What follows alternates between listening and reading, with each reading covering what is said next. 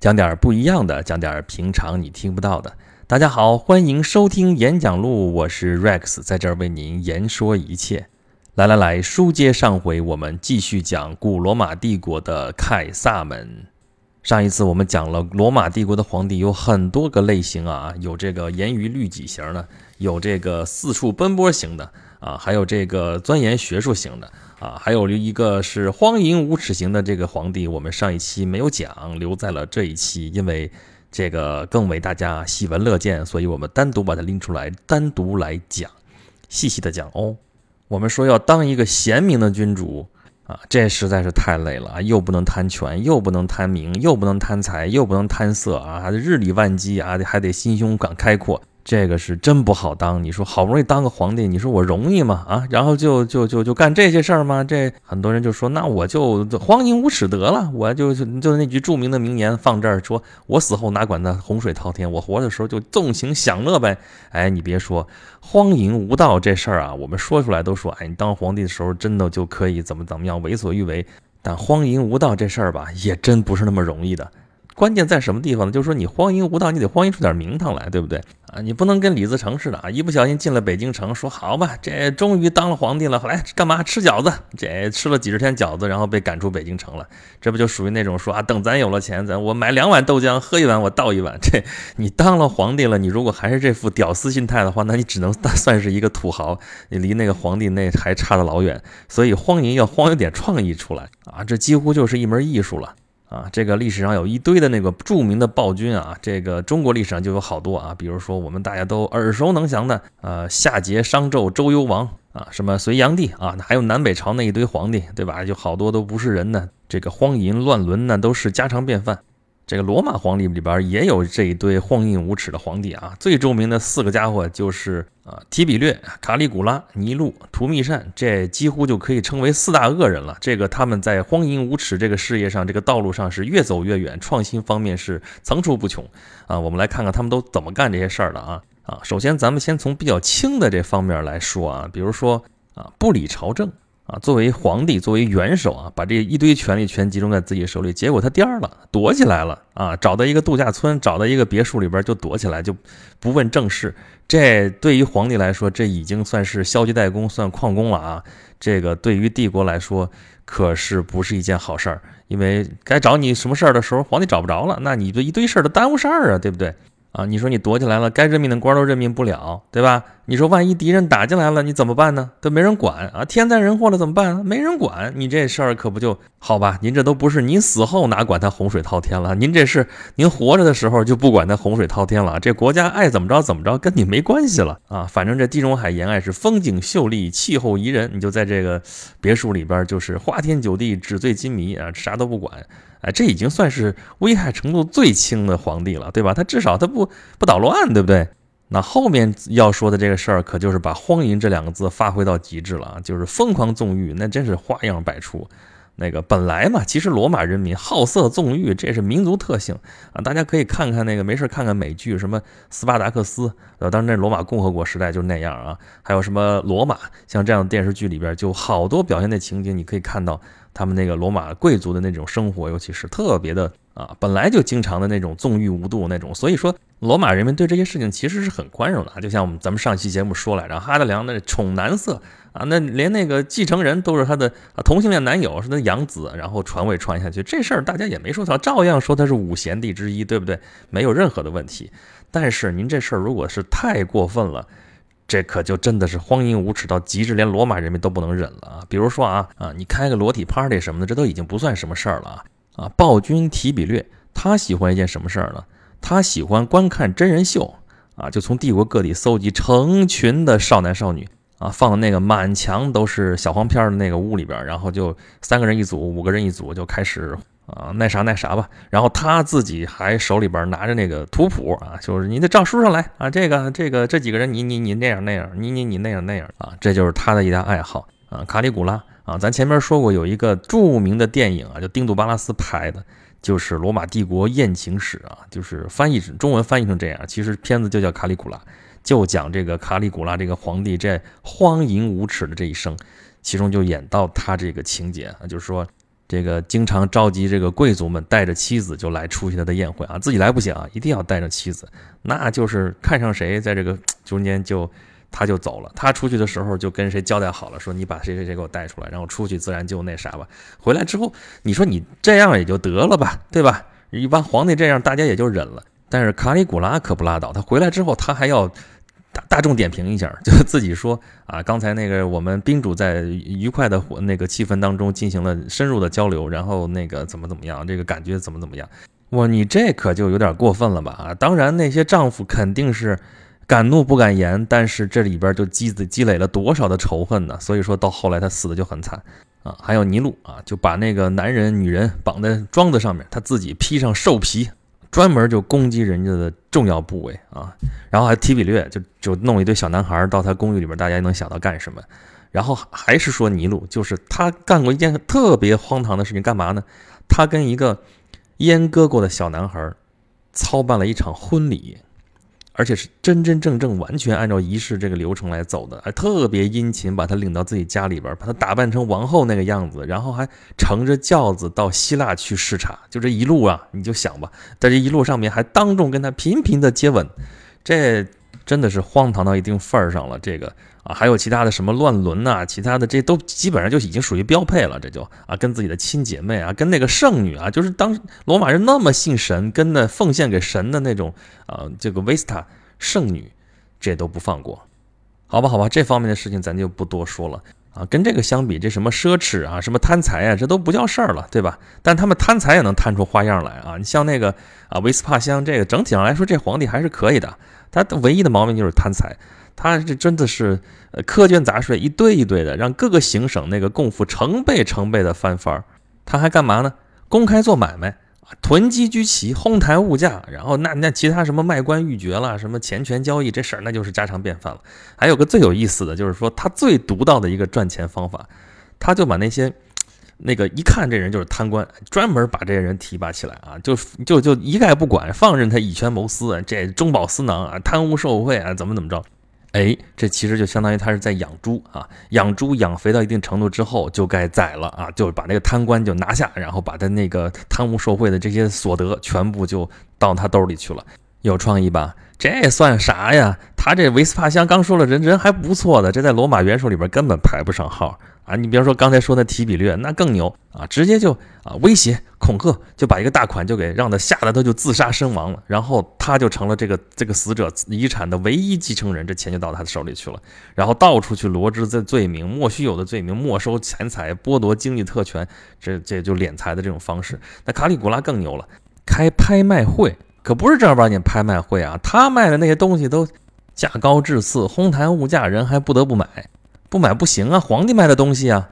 哎，有一回呢，就是一个贵族在那儿拍卖会，实在太无聊了，在那凳子上就打瞌睡，那头就一点一点一点，哎，他看见了，他看见就就不断的抬高价格，就其实就卖几个奴隶，就值不了多少钱。然后呢，一一开始说就往上一抬啊，就看那贵族点头点头，这哥们儿老点头，最后就用特别高的价格就把这几个奴隶买走。这简直就是坑爹呀！哎，这个卡里古拉可真是爱财如命啊！这都是贪财到一定份儿上了。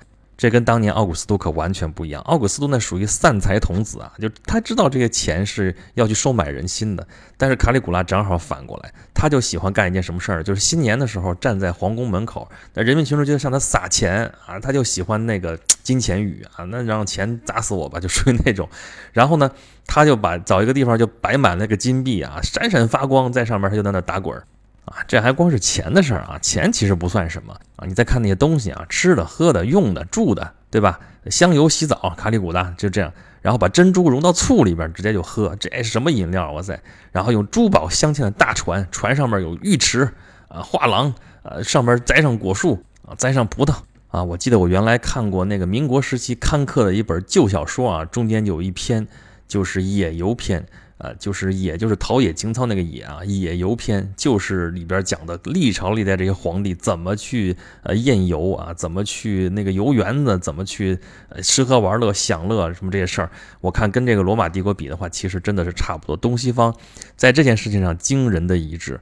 好吧，好吧，你要是以为这个皇帝也就是花点钱啊，贪点财，呃，那个修点宫殿啊，奢侈生活就这样啊，或者说就前边荒淫无耻，就那些那个低级趣味，就这些的话，那可就真的是错了。这暴君为什么能称上暴君？那就真的是残暴不忍，真的是杀人如麻，凶狠残暴，这个是完全是灭绝人性，丧尽天良。还是说这四大恶人啊，头一个就是提比略，这是典型的迫害狂，他疯狂折磨一切反对他的人啊，就是比如说那个大将军日耳曼尼库斯，他死了之后，他妻子就觉得怀疑这皇帝对他下的毒手，就就经常表示不满，那还了得？那提比略就把这个女人就流放到荒岛上，然后让军官把他眼睛给打瞎，然后把他绞死了，然后他没有一天不惩罚人的，新年期间，新年是多喜庆的日子，照样那个惩罚人。啊，把人打入监狱啊，判处死刑，死了之后抛尸荒野，然后拿钩子拖到台伯河里边，在河里边扔掉，就这样的。然后令人发指的还有什么？就是说，罗马的法律规定是不能杀死处女的。那么有些这个处女怎么办呢？要处以极刑怎么办？先被刽子手强奸，然后再送上绞刑架，就干这样的事情。所以提比略简直就是色魔加上杀人魔王，他还有好多折磨人点子啊。随便举一个，就是他给人灌酒，灌好多好多酒。灌完酒之后，突然就把你的那个给你拿绳子给你绑住，不许你撒尿。我的天哪，活活把人憋死，真的是活活把人憋死。卡里古拉那是青出于蓝而胜于蓝，特别擅长搞恶作剧啊，就是这我们普通人搞个恶作剧嘛，哈哈一乐，最后也就完了。他这可不行，这恶作剧可是以人命为代价的啊。比如说，咱不是说罗马人喜欢看决斗表演嘛，就是真人在那儿互相拼杀，最后杀到血流成河那样的表演啊，就是罗马人就爱看这个东西。那看就看吧，这也是他们的风俗，也咱就不说啥了，对吧？然后哎，卡里古拉经常就是啊，显示自己多慷慨，然后就给那决斗表演就发一些赠票。咱们现在看演出也有赠票，对不对？赠票，结果呢给平民发赠票，平民本来这个没钱进去啊，一看发赠票好挺好的，然后呢，哎一看那赠票，哇塞，雅座高等座一看这个。坐到那个贵族的那个位置上去了。那为贵族来了之后，贵族经常都有自己固定的座位嘛。到那一看，哎，你什么？你算老几？你坐我的位置啊？就开始争，说你凭什么？我这皇帝给我的赠票啊！你这我这是我的这祖祖辈辈恨不得就在这个座位上，你凭什么在这占我的位置？然后就开始吵，吵的吵的不行，就开始打，打的最后血流成河。就是底下的那个决斗表演啊，底下血流成河，上边这个平民和贵族在这打的不可开交，然后都开始流血冲突，就这样的。然后卡卡里古拉在旁边看的哈哈大笑，他就喜欢这样的。啊，他还干过什么事儿呢？就是他病了。他生病的时候呢，就有人他底下大臣们拍马屁也好，你送上祝福也好，有的人说话可能就说的，咱也经常有这种这种口气啊，说哎呀，我恨不得是我病了呀，那皇帝您那元首您陛下您这是龙体啊，这这当然中国人说龙体，他们肯定不说这词儿，就这意思吧。还那个龙体欠安，这个我们愿意以身相待啊，不是以身相许啊，以身相待啊，我用我的生命向神明祈求，让皇帝赶紧康复，我来替皇帝生这个病，我宁愿去死啊。这话大家也都知道，就是你知道那个心不就完了吗？就这个意思不就完了吗？好，卡里古拉可不这样，他就真的认真了，讲真。好，我病好了，病好了之后说把那人叫过来，说你当时不说了吗？我要病好了，哪怕你死去，你死去吧。这那人就完，这不不不是那意思，那怎么办？怎么那那行吧？那你反正你得付出代价。你既然这么说了，你赌咒发誓了，就好，那就把他交给了一个奴隶。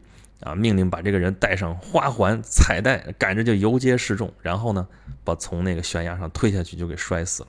啊！他还特别喜欢看别人痛苦的有苦难言那个样子啊！有一次处决的时候，处决犯人的时候，就让那个罪犯的父亲一定要到刑场来参观他儿子被杀的这个场面。你想想有多惨？这人家肯定不来呀！不来怎么办？不来，我给你派个轿子把你抬也得抬过来。这就完全是把自己的快乐建立在别人的痛苦之上，而且不是痛苦的问题了，是建立在别人的人命之上啊！这完全就是变态，好不好啊？所以这几个暴君其实最后都没有好下场。咱们刚才说这四大恶人啊，这提比略最后就是暴死在别墅，有人怀疑就是卡里古拉把他给干掉的啊。卡里古拉呢啊，就是死于宫廷政变啊，叛军把那个剑深深的插到了他的后脑勺里边，然后下巴颏都被人砍掉了，身上中了三十几刀。非常的惨烈啊，妻儿也都是死在乱军当中啊。这前面咱们讲过一回啊，就是那克劳迪，就是哎呀躲在一个什么地方，然后那个士兵过来啊，你别杀我，别杀我，没不是杀你，这你就来当那个国君吧。就是克劳迪这么捡了个捡了个皇帝当啊。然后尼禄也是，啊，尼禄这个其实有点争议啊，他是艺术家皇帝啊，其实他很多政策也是比较贴近于民众的，但是呢，啊，他做的很多事情确实很反常，然后贵族也都反对他啊。他还有个著名的事件就是罗马大火，就号称是他把罗马给点着了 啊。我记得若干年前，我用一款那个烧碟的软件，就是那个刻光盘的软件啊，就是我们不是烧录嘛啊，那个名字就叫 Nero。后来说这为什么叫这名字？后来就 Nero 就是尼禄。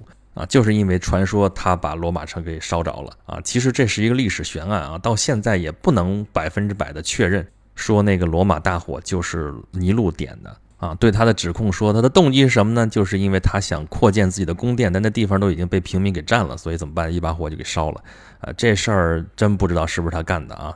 姑且这么一说吧啊。然后他，但是呢，他最后下场确实也很惨，就是。坏事做尽，然后引发反叛。元老院宣布他是人民公敌，然后他就仓皇出逃，然后逃到一个地方，实在是跑不下去了，也没有活下去的勇气了，然后就自尽了，一把匕首刺进了自己的喉咙。啊，图密善，图密善是死于政治暗杀啊，他是在啊凯撒之后啊又一个遇刺身亡的国家领导人。啊，这种刺客的故事也很有意思啊！我们中国这个《史记》里边有专门的刺客列传啊，这个也有点像啊，就有点像那个什么药力刺庆忌啊，或者是什么聂政刺侠垒之类那样的故事啊，就是他是一个进士，就是他身边的一个伺候他的一个人，他很长时间就是说。假装自己受伤了，然后拿羊毛绷带把他那个臂左臂就给包扎起来。其实他在左臂里边藏了一把匕首。然后这一天的时候，他求见，干嘛说要揭发一个阴谋，然后就被屠弥善召到身边，然后图穷匕首现啊，不是图穷了啊，就是到他跟前之后，就从这个里边抽出剑来，就把他捅到了元首的腹部。这就是这些暴君的下场。好吧，有关于这个荒淫无耻型的这个皇帝，到底怎么个荒淫无耻法呢？我们。该举的例子也举了，该说的也说了，就这么多。呃，这些内容其实呢，我是有底稿的。这底稿是呃，本于二零一二年我出版的一本书啊，我是策划人出版的一本叫《凯撒们的星空下》，如果你生在罗马帝国啊，这是以第二人称的角度来写的这样一本书啊。作者是渤海坤啊，我们戏称为博博嘛，因为他是历史学博士啊，罗马史专家。然后呢，他又在博物馆工作啊，原来在首博啊，即将去故宫博物院工作。啊，有这个专业的罗马史专家在给我把关啊，所以你看我在这儿怎么甭管怎么扯啊，咱都不是胡扯，咱都不是胡说八道啊，所有我说的每一句话基本上都能找得到出处啊。这本书我已经想好了，我准备要把它再版一下，呃，所以我在这地方开始给它安利一下啊，我下一步要启动一个众筹的一个程序。啊，不过具体怎么个筹法，这个方案我还没有想太好啊。大家如果有什么呃有意思的想法啊，或者说有什么意见，也都可以给我提啊。大家可以关注我的微信公众号“轩辕十四工作室”，在这里边给我留言或者跟我互动啊。欢迎大家多提意见、多吐槽、多扩散。啊，另外我再把我自己安利一下，就是大家如果有兴趣跟我面聊的话，如果您在北京，你可以在那个在行 A P P 上面啊搜索崔岩啊，岩就是演讲录这个岩，在上面找到我可以跟我约，不过这个是有偿咨询哦。啊，具体情况您可以在那个微信公众号“轩辕十四工作室”下面的自定义菜单中间那一项啊约 Rex，你点一下就知道是怎么回事了。啊，今天这个节目就是这么多。我们下一期还接着讲罗马帝国的皇帝有关的一点点事情，之后我们就开始讲罗马的平民了。我终于要摆脱罗马的皇帝了。好，我们下期再见吧。